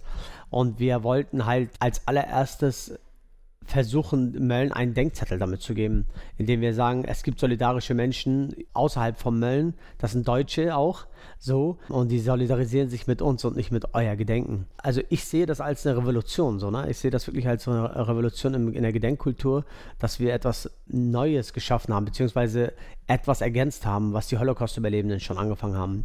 Wenn ich bedenke zum Beispiel an die Gedenkveranstaltung in Uckermark. Da gibt es ja auch einen Freundeskreis, Uckermark nennt sich die, die archäologische Grabungen gemacht haben in Uckermark, weil ja ein Mädchenkonzentrationslager in Uckermark in, unter Schutt und Asche war sozusagen. Da wurde ja Erde übergekippt und dieses Konzentrationslager kennt man gar nicht in der deutschen Geschichte. Wenn man eingibt, kommt noch Ravensburg, aber Uckermark gibt es nicht.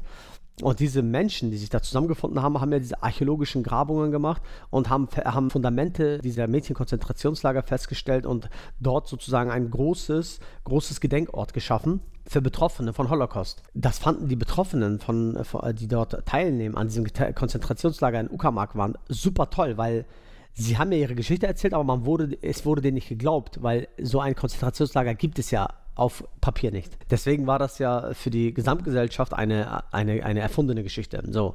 Aber durch die archäologischen Grabungen hat man ja Beweise gebracht, indem man gesagt hat, doch, es gibt es die. Und wir haben immer die Betroffenen geglaubt und nicht euch keine Institution. Und davon haben wir uns inspirieren lassen. Wir haben tatsächlich uns inspirieren lassen von, von diesen Menschen, die sich als Freundeskreis ausgeben, als aber solid, total solidarische Menschen sind, die eine Revolution in diesem Land starten dadurch. Und zwar, wir debattieren über eine Änderung der, der, des, der Gedenkkultur in Deutschland. Wie wird gedacht? Wie wird Gedenken gemacht? Wie soll Gedenken gemacht werden? Wer entscheidet, wie das gemacht wird? Da, da gibt es so viele Fragen, wo wir immer wieder als Antwort haben, ja, Institutionen haben das bis jetzt immer gemacht. Nein, die Betroffenen selber sollen es machen. Und dazu braucht man lediglich solidarische Menschen. Und mit dieser Idee sind wir in ganz vielen Veranstaltungen gegangen. Wir haben uns mit ganz vielen Initiativen getroffen. Und die haben diese Idee über eingenommen. Also die haben diese Idee übernommen und haben gesagt, wisst ihr was, wir finden das super. Wir haben auch, obwohl wir Antifa und Antira waren, haben wir Betroffene instrumentalisiert, ohne dass wir das gemerkt haben. Wir haben sie eingeladen als Gäste, aber haben nie gefragt, was deren Bedürfnisse sind. Ab jetzt machen wir das.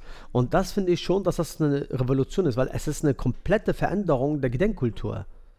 Ne, wir schaffen etwas, was, was nicht existiert, und zwar die betroffene Perspektive, die ja eigentlich existiert hat, aber nicht gesehen wurde. Und das finde ich super. Und dadurch haben wir halt uns vernetzt.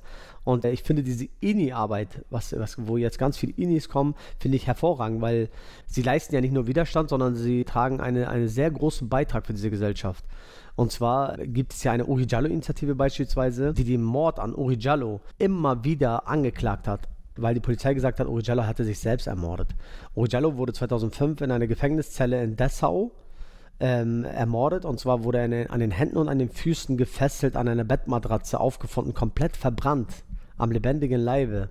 Und die Familie hat immer gesagt und die Freunde von Uri er, er hätte das niemals selber gemacht. Niemals. Wer wie, wie, auch, wie auch? Wie kann man dann in eine Gefängniszelle in Deutschland Benzin und Feuerzeug mitnehmen, um sich selbst anzuzünden? Wie schafft man das? Und dann soll man noch an den Händen und an den Füßen sich fesseln. Das geht gar nicht. Also haben, hat es diese Initiative sich gegründet, um den Fall immer wieder aufzudecken und zu sagen, der Fall ist noch nicht abgeschlossen, Uri Jallo war Mord. Ne? Das war Mord und das, wir müssen gegen Mord ermitteln. Und erst letztes Jahr, letztes Jahr, also er wurde ja 2005 ermordet und wir schreiben das Jahr 2009, äh, 2018, wurde äh, von einem Staatsanwaltschaft gesagt, es kann nur Mord gewesen sein. So. Und wenn es diese Initiative nicht gegeben, also geben würde, dann hätte man das ja unter den Teppich gekehrt, indem man gesagt hätte, Ujala hat sich selbst ermordet. Deswegen ist es sehr, sehr, sehr wichtig, dass es diese Initiativen gibt. Und dass wir als Betroffene das auch wahrnehmen und auch mit denen gemeinsam arbeiten. Weil wenn wir gemeinsam arbeiten, dann sind wir hundertprozentig effektiv. Und dass diese von Ibrahim beschriebene Vernetzung zwischen Initiative und Betroffenen funktioniert und dass sie stattfindet und immer wieder neue Verbindungen hervorbringt, das hat auch die diesjährige Möllner Rede im Exil gezeigt. Nach der Rede von Idil Beider, da wurden Grußworte von verschiedenen Initiativen und von Überlebenden, von Betroffenen vorgelesen. Und diese Grußworte, die hört ihr jetzt.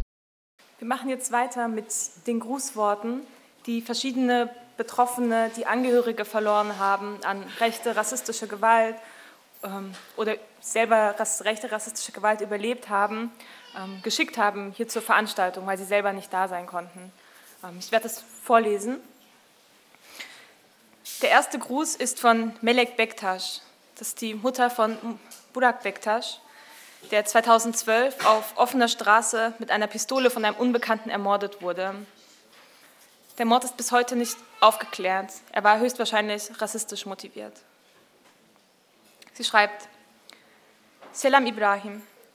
Seni aileni bu mücadelenizden dolayı öncelikle takdir ediyorum. Acılarımız aynı, davamız aynı. Bizim sevdiklerimizi bizden kopardılar. Başkaları yaşamasın diye her zaman sizleri destekleyeceğiz. Seni ve aileni tanıdığım için çok teşekkür, çok şanslıyım. Keşke böyle kötü bir olayda değil, daha başka türlü tanışsaydık. Sana ve ailene kalpten selamlar. Ich übersetze das noch auf Deutsch. Viele Grüße, Ibrahim. Zuerst möchte ich den Kampf von dir und deiner Familie anerkennen. Unser Schmerz ist der gleiche, unser Kampf ist der gleiche. Sie haben unsere Geliebten von uns gerissen und wir kämpfen, damit andere das nicht erleben müssen. Ich werde euch immer unterstützen, dich und deine Familie. Ich freue mich, dich und deine ähm, Familie kennengelernt zu haben. Dafür bin ich sehr dankbar. Ich wünschte, es wäre nicht infolge von so schlimmen Ereignissen gewesen, sondern ähm, auf besserem Wege. Ich schicke dir und deiner Familie von Herzen viele Grüße.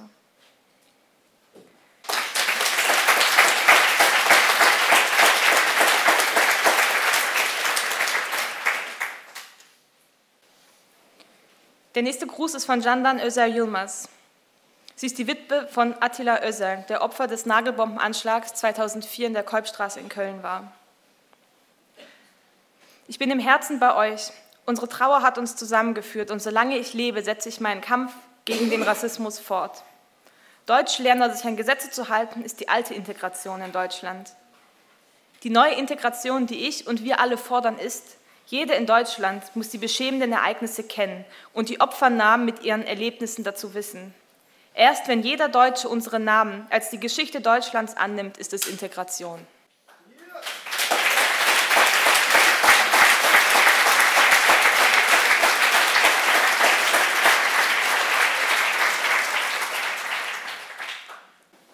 Als nächstes übergebe ich an Jana. Sie ist, ähm, die, sie ist Teil der Familie von Semra Ertan. Semra Ertan wurde in der Türkei geboren. 1982 hat sie sich in Deutschland als Protest gegenüber dem Rassismus in Hamburg selbst verbannt. Ich möchte gerne äh, Grußwörter von unserer Familie vorlesen. Liebe Familie, vor 27 Jahren haben wir vom furchtbaren faschistischen, rassistischen Gewalttat in Mölln gehört, der eure Familie zum Opfer gefallen ist. Tausende Menschen folgten zu unserem Auftritt einer Demonstration in einem kleinen Dorf in Bayern. Die gerechte Gewalt hörte nicht auf und machte und macht immer noch viele zu Opfern. Wir sind seither noch zu Opfern, es sind noch mehr Opfer zu rassistischer Gewalt geworden.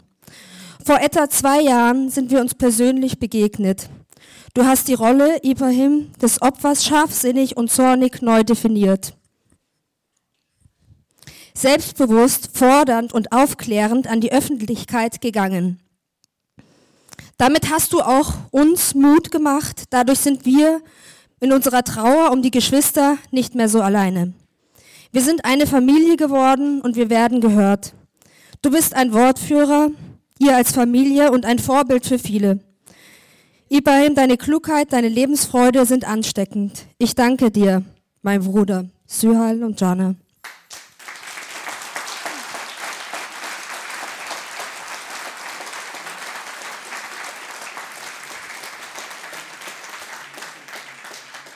möchte mit einem Gedicht von Semra Ertan enden. Sie hat über 350 Gedichte geschrieben.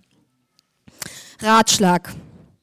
Du, Kind, Jugendlicher, Mädchen oder Junge, lasst euch nicht unterdrücken. Lasst nicht zu, dass sie eure Traumbilder von den Wimpern, dass sie euch den Namen von der Seele, dass sie euch die Stimme aus den Ohren stehlen. Liebe soll es geben in jedem Menschen für dich. Deine Worte sollen verletzen den, der dich nicht mag. Kämpft. Eure Waffen sollen eure Worte sein. Tötet nicht, verletzt nur. Solange euch der Kampf nicht mutlos macht, solange ihr den Mut nicht verliert, seid ihr stark. Solange der Feind nicht besiegt und der Hass nicht weniger wird, müsst ihr Widerstand leisten. Als nächstes folgen die Worte von Gülistan Avcıdar. Sie ist die Witwe des in Hamburg durch Rassisten ermordeten Ramazan Avcı. Er starb im Jahre 1985. Ben yabancı düşmanlığından öldürülen Ramazan Avcı'nın eşiyim. Arslan ailesinin ve tüm mağdur ailelerin acılarını yürekten paylaşıyorum. Sağlık sebebiyle aranızda olup duygularımı şahsen dile getir getirememin üzüntüsü içerisindeyim.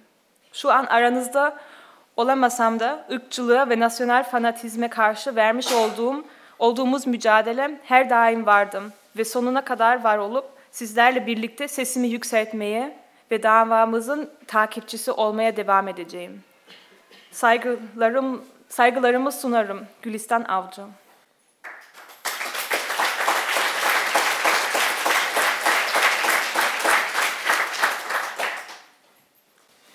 Ich bin die Frau des von Rassisten und ähm, Ausländerfeinden ermordeten Ramazan Avcı.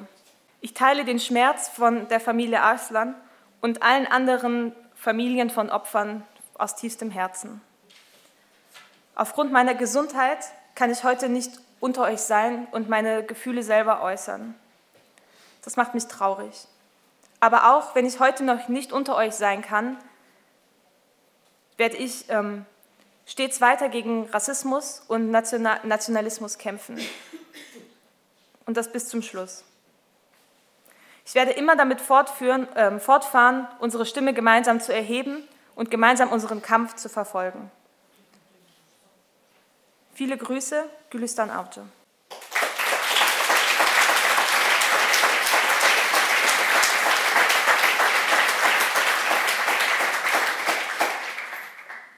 Es folgt das Grußwort von Osman Taschköprü, der Bruder des vom NSU ermordeten Süleyman Taschköprü, der am 27. Juni 2001 starb.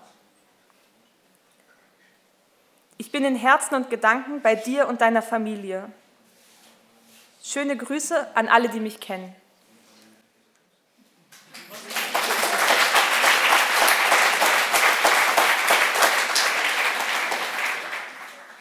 Nun das Grußwort von Kedim Şimşek, Sohn des vom NSU 2001 ermordeten Enver Şimşek.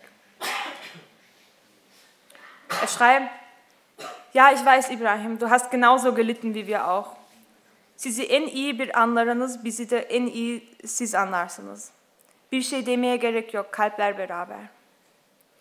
Ihr versteht uns am besten und wir verstehen euch am besten. Es braucht gar keine Worte, unsere Herzen sind zusammen.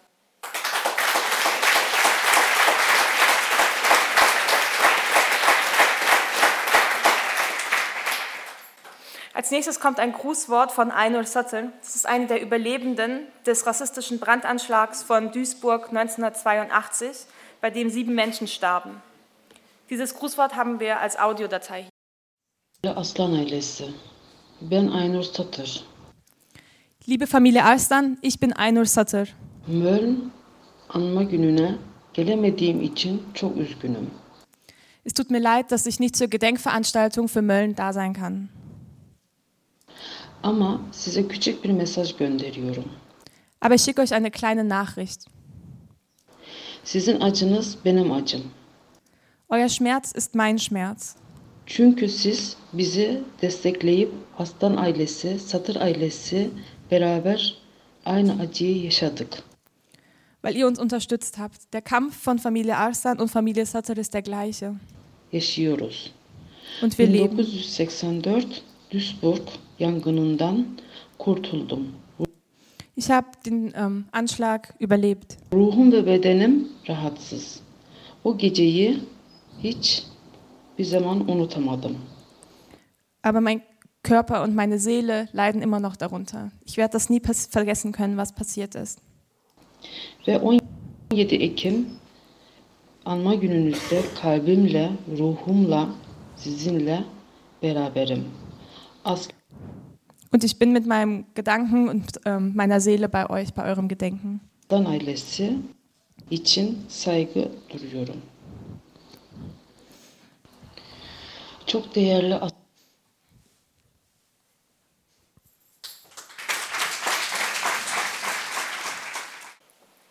Es folgt das letzte Grußwort.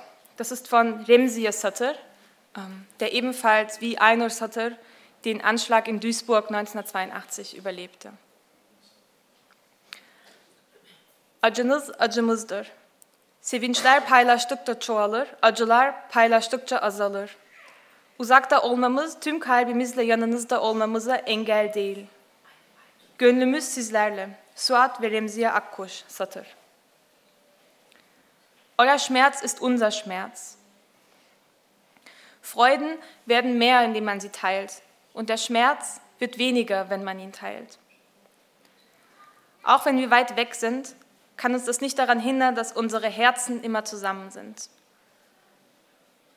Wir sind bei euch. Suat und Remziye Akkush.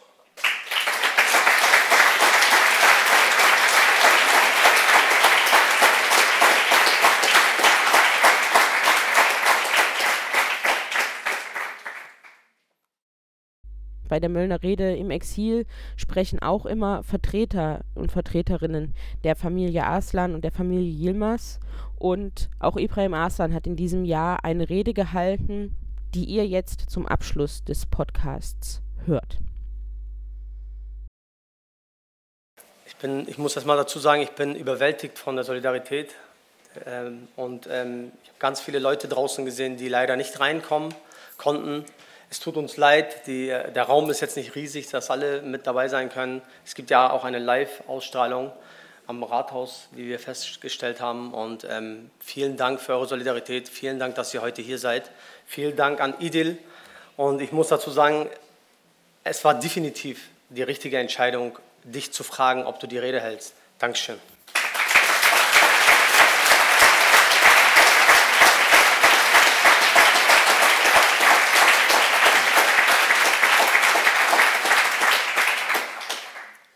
Sehr verehrte Betroffene der nationalsozialistischen und neofaschistischen Gewalt, meine Damen und Herren, sehr verehrte solidarische Menschen, vielen herzlichen Dank, dass ich heute hier meine Perspektive und Einschätzungen mit euch teilen darf, in Form einer Rede. Ich möchte mich bei allen beteiligten Organisatoren der Möllner Rede im Exil bedanken. Vielen Dank an die Frankfurterinnen. Ihr habt wieder einmal mit eurer Solidarität hervorragendes geleistet.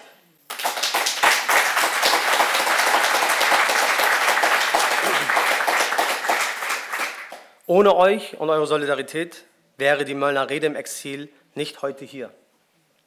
Mit eurer Solidarität zeigt ihr uns, dass ihr ein Teil dieser Familie seid, die Familie gegen Rassismus und Faschismus. Mein Name ist Ibrahim Arslan. Ich bin ein Überlebender der äh, überlebenden Opfer der rassistischen Brandanschläge von Mölln 1992. Ich stehe heute hier, weil meine Oma Bahida Arslan ihr Leben für meines opferte. Ich stehe heute, äh, ich stehe hier, weil meine Schwester Jelis Arslan nicht mehr hier sein kann. Ich stehe hier und spreche, weil meine Cousine Aisha Yilmaz nicht mehr sprechen kann. Sie und noch viele mehr wurden ermordet und zum Schweigen gebracht durch deutsche Rassisten, durch deutschen Rassismus. Sie alle sind nicht mehr unter uns durch geistige Brandstifter, die Rassistinnen lenken.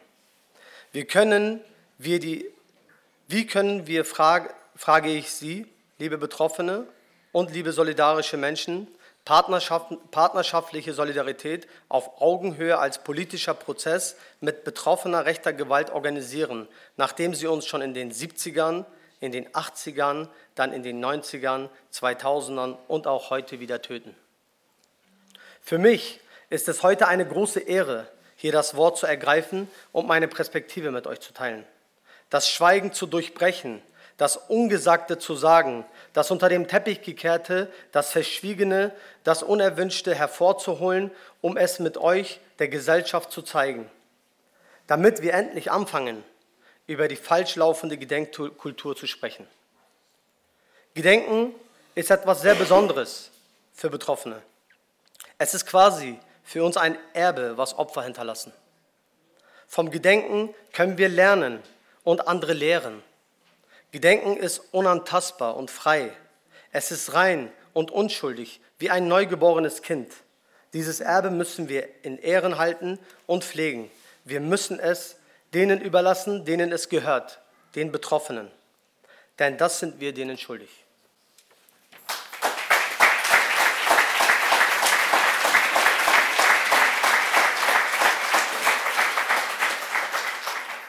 Ich möchte euch gerne aus meiner These zum diesjährigen Symposium der Beratungsstellen einiges vorlesen. Auch wenn es mir schwerfällt, angesichts des Mordens und dem Verstummen und Weggucken Deutschlands vor dem Morden einer Gegenstrategie vorzustellen, möchte ich Ihnen entlang von zwei Punkten vorstellen, wie wir die nächsten zwei Jahrzehnte solidarische und professionelle Betroffenenarbeit äh, weiter organisieren können.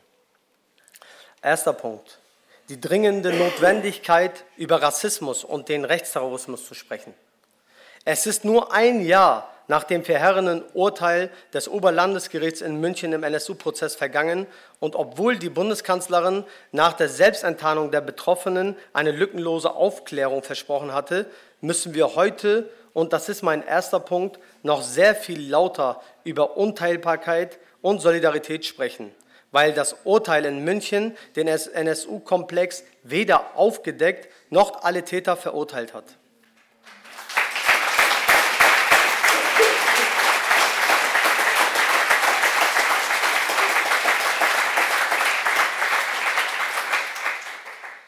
Stattdessen hat das Urteil die Opfer des NSU und damit alle Opfer rechter, rassistischer, menschenverachtendes Hasses verhöhnt und alleine gelassen. Das Urteil die Justiz, die Polizei, die Gerichte und die Politik haben den Betroffenen ihr letztes bisschen Vertrauen entrissen. Wir wissen, dass es als Betroffener rechter Gewalt kein Vertrauen in staatliche Instanzen geben kann, weil unsere Rechte als Migranten und Migrantinnen auch hier keine Rolle spielen. Die Opfer wurden sogar ein weiteres Mal deformiert. Deshalb müssen wir heute dringender denn je der Politik der Öffentlichkeit und vor allem allen Betroffenen rassistischer Gewalt gegenüber erneut unteilbare Solidarität ausgesprochen werden.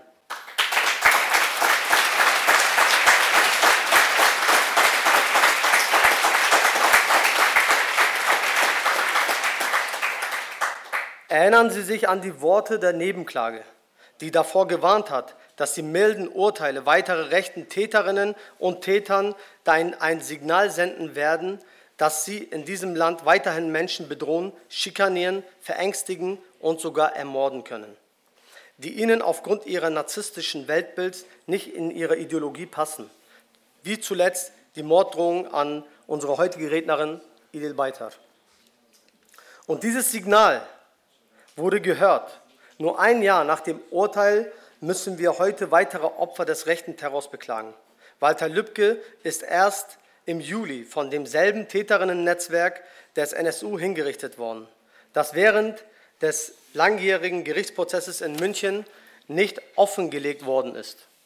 Lübcke musste sterben, weil er sich wie viele andere hierzulande für Menschenrechte und ein demokratisches Zusammenleben mit geflüchteten Menschen in Deutschland eingesetzt hat. Gleichzeitig möchte ich betonen, dass es Rassismus und Hass gegenüber Migrantinnen nicht erst seit dem NSU-Terror gibt und leider auch nicht erst seit dem Tod von Walter Lübcke. Rassismus gab es auch davor. Leider gab es damals keine Opferberatungsstellen, leider gab es keine Stellen, wo Betroffene hingehen konnten. Heute gibt es sie und wir werden versuchen, Betroffene zu ermutigen, dorthin zu gehen, damit sie dort ihre Stimme erheben, äh, erheben können. Aber auch hier und auch, in diese, und auch diese Menschen hatten schon immer eine Stimme. Wir,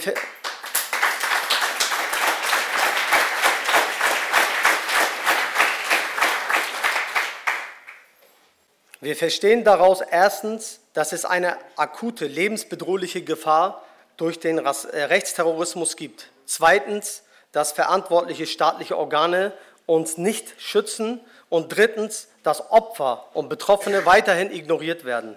Aber wie? Der, zweiter Punkt, die dringende Notwendigkeit, über Rassismus und den Rechtsterrorismus aus der Perspektive der Betroffenen zu sprechen. Deshalb ist es mir persönlich sehr deutlich, was es bedarf. Ich wiederhole meinen ersten Punkt. Wir brauchen Solidarität und vor allem das Sprechen über Rassismus. Aber wie sprechen wir heute nach zwei Jahrzehnten Betroffenenarbeit und Selbstorganisierung von Migrantinnen und Betroffenen rechter rassistischer Gewalt über Solidarität und Rassismus? Damit sind wir bei meinem zweiten Punkt angelangt. Ich möchte mich an dieser Stelle Ihnen nochmals vorstellen, um, mal, um meine zweite Frage, wie wir heute über Rassismus und Solidarität sprechen, zu beantworten. Ich mache seit 2007 Betroffenen- bzw. Opferarbeit. In diesen zwölf Jahren haben meine Familie und ich immer wieder betont, wie wichtig es ist, die Betroffenen an dem Gedenken, den Strafprozessen und den politischen Interventionen zu beteiligen. Denn sie sind die Hauptzeuginnen des Geschehenen und keine Statisten. Wir haben uns immer wieder mit Fragen beschäftigt, die für uns wichtig waren. Beispielsweise etwa mit der Frage, werden Betroffene instrumentalisiert und mundtot gemacht? Können institutionelle Gedenkveranstaltungen eigentlich authentisch sein? Oder haben Nicht-Betroffene eigentlich die Herrschaft über das Gedenken? Diese und weitere wichtige Fragen waren für mich und meine Familie wichtig, um einen respektvollen Umgang mit Betroffenen und deren Familien in der Gedenkkultur zu ermöglichen. Was ist noch passiert in diesen zwölf Jahren? Wir haben mit unserem Kampf, Widerstand und unseren Empowerment-Arbeit weitere Betroffene überzeugt, gegen die Gedenkkultur der Behörden, die sie oftmals als passive Menschen behandelt, aktiv aufzustehen. Wir haben betroffene Familien mobilisiert und organisiert, obwohl der rechte Terror währenddessen noch mehr Menschen von uns nahm und sehr viele zu weiteren Betroffenen machte. Doch die Betroffenen haben sich nicht unterkriegen lassen. Mittlerweile organisieren sie Veranstaltungen, schreiben Bücher, machen Filme, sie entwickeln Theaterstücke, sie sind in Schulen oder gehen auf Demonstrationen. Schlichtweg, sie sind aktiv und leisten Widerstand gegen Rassismus und Faschismus.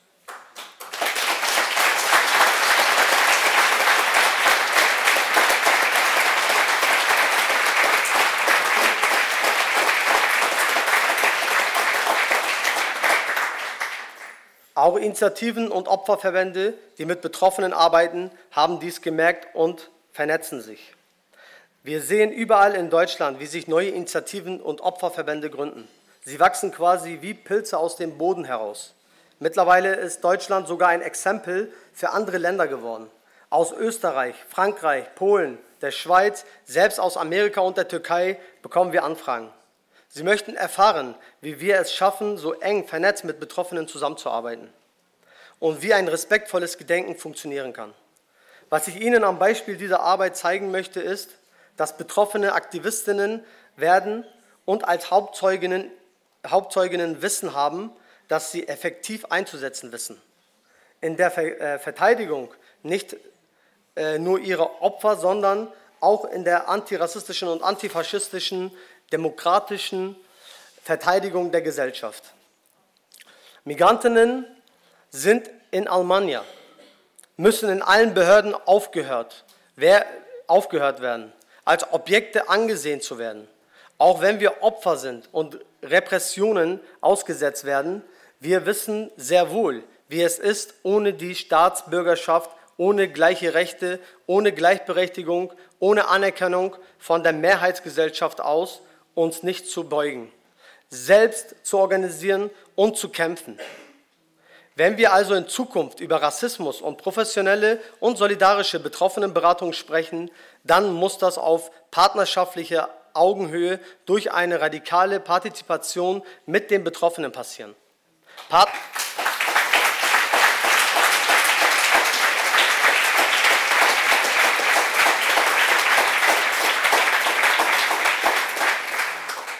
Partnerschaftliche Solidarität ist, wie wir zusammen kämpfen und uns zusammen organisieren möchten.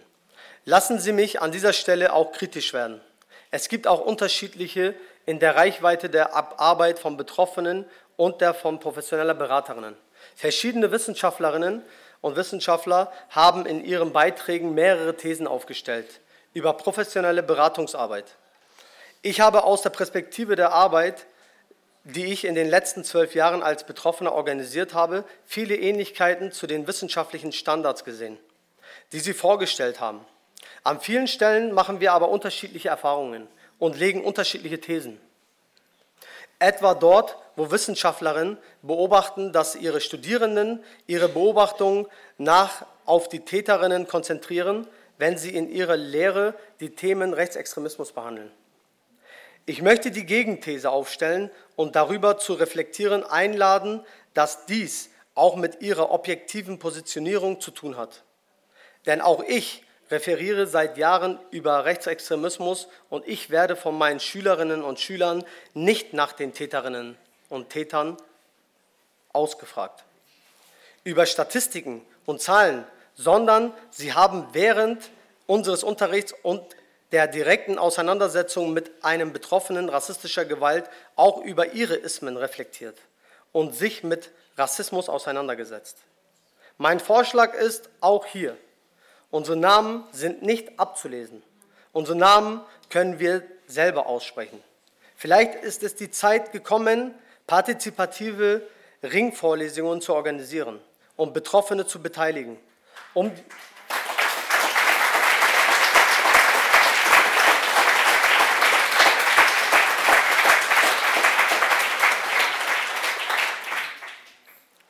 um die Perspektive von Täter und Täterinnen systematisch aus, auf die Perspektive der Betroffenen zu lenken. So könnte sich auch der Blickwinkel der Studierenden systematisch ändern und sie lernen weder Opfer rechter Gewalt als reine Objekte, sondern als Handlungs, äh, handlungsmächtige Subjekte zu sehen. Außerdem lernen sie, dass Migranten und Migrantinnen nicht objekt, objektiviert werden können, wie es die weißdeutsche Mehrheitsgesellschaft mitsamt ihren Behörden tut.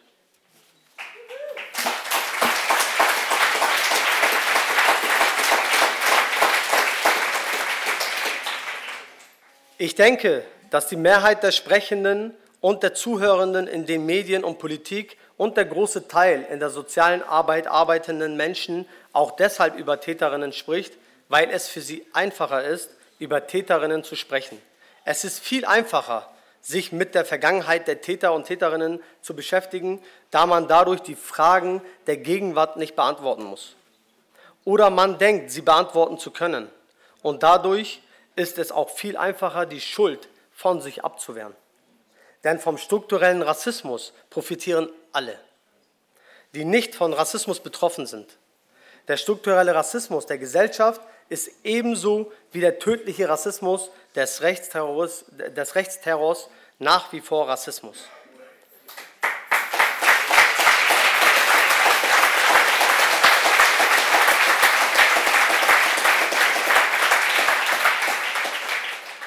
Erinnern bedeutet für mich kämpfen, Widerstand leisten und natürlich die junge Generation zu sensibilisieren. Wenn es irgendwann mal keine Shoah-Überlebende mehr gibt, und deren Familien sich möglicherweise nach Jahrzehnten nicht mehr die Kraft haben zu gedenken, müssen wir trotzdem daran erinnern. Diese wichtige Arbeit, die ich, die ich meiner Familie zuvor mit fünf solidarischen Menschen angefangen habe, führen wir nun mit mehreren Tausenden fort. Und wir werden mehr. Jeder von ihnen wird akzeptieren und respektieren müssen, dass die Gedenkkultur ohne die Betroffenen eine Inszenierung ist. An dieser Stelle wird es Sie wahrscheinlich wundern, wenn ich Ihnen sage, dass an dieser wichtigen Arbeit keine einzige etablierte staatliche Institution beteiligt ist, sondern aus, äh, pardon, außer die vom Staat geförderten unabhängigen Opferverbände. Im Gegenteil, die staatlichen Institutionen sehen unsere Arbeit und unser Gedenken, unsere Rede als eine Art Anschlag auf ihre Gedenken. Sie finden es respektlos gegenüber Politiker und Politikerinnen, die ja schon seit Jahrzehnten kontinuierlich Gedenkpolitik ohne die Betroffenen über deren Köpfe hinweg ausrichten. Es gibt einen sehr großen Unterschied zwischen solidarischem Gedenken und Gedenken für die Imagepolitik.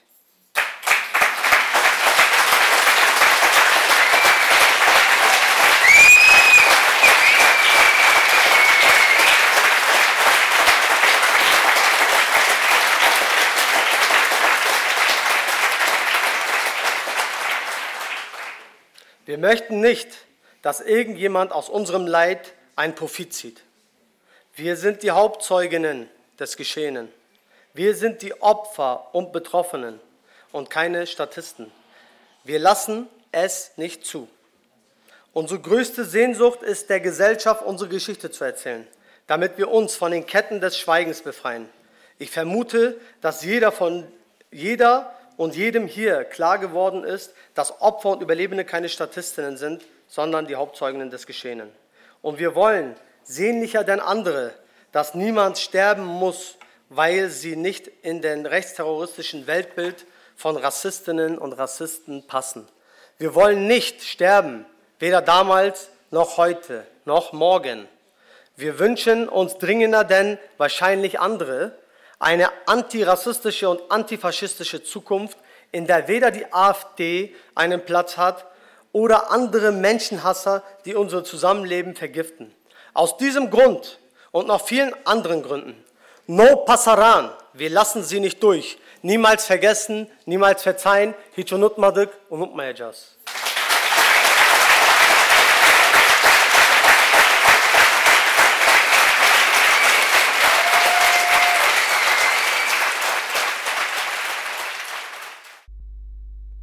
Das war die 36. Folge von NSU Watch Aufklären und Einmischen die Folge, die sich der Geschichte des rechten Terrors zugewandt hat, dem Jahr 1992, in dem in der Nacht auf den 23. November zwei Häuser in Mölln mit Molotow-Cocktails angegriffen wurden und dabei Jelis Arslan, Wahida Arslan und Aische Yilmaz ums Leben kamen. Ihr habt gehört Teile der diesjährigen Möllner Rede im Exil und ihr habt gehört ein Interview mit Ibrahim Arslan, für das wir uns sehr, sehr herzlich bedanken wollen. Und wir hören uns hier dann in der 37. Folge von NSU Watch aufklären und einmischen wieder. Ich werde euch viele Links noch unter den Podcast packen, wo ihr noch einmal weitere Interviews mit Ibrahim auf unserer Homepage findet, wo ihr vergangene Möllner Reden im Exil findet, wo ihr die Website des Freundeskreises in Gedenken an die rassistischen Brandanschläge von Mölln 1992 findet, wo ihr das von Ibrahim erwähnte Video zu den Möllner Brandanschlägen bei Spiegel TV findet, wo ihr nochmal ein Video von den Demonstrationen der Angehörigen der NSU-Mordopfer 2006 findet das Video NSU und Norddeutschland, also noch viele weitere Informationen, die ihr euch dort ansehen könnt. Und bis zur nächsten Folge findet ihr uns im Netz nsu-watch.info, bei Twitter at nsuwatch und auch bei Facebook. Und wir hören uns dann in der 37. Folge von NSU Watch Aufklären und Einmischen wieder.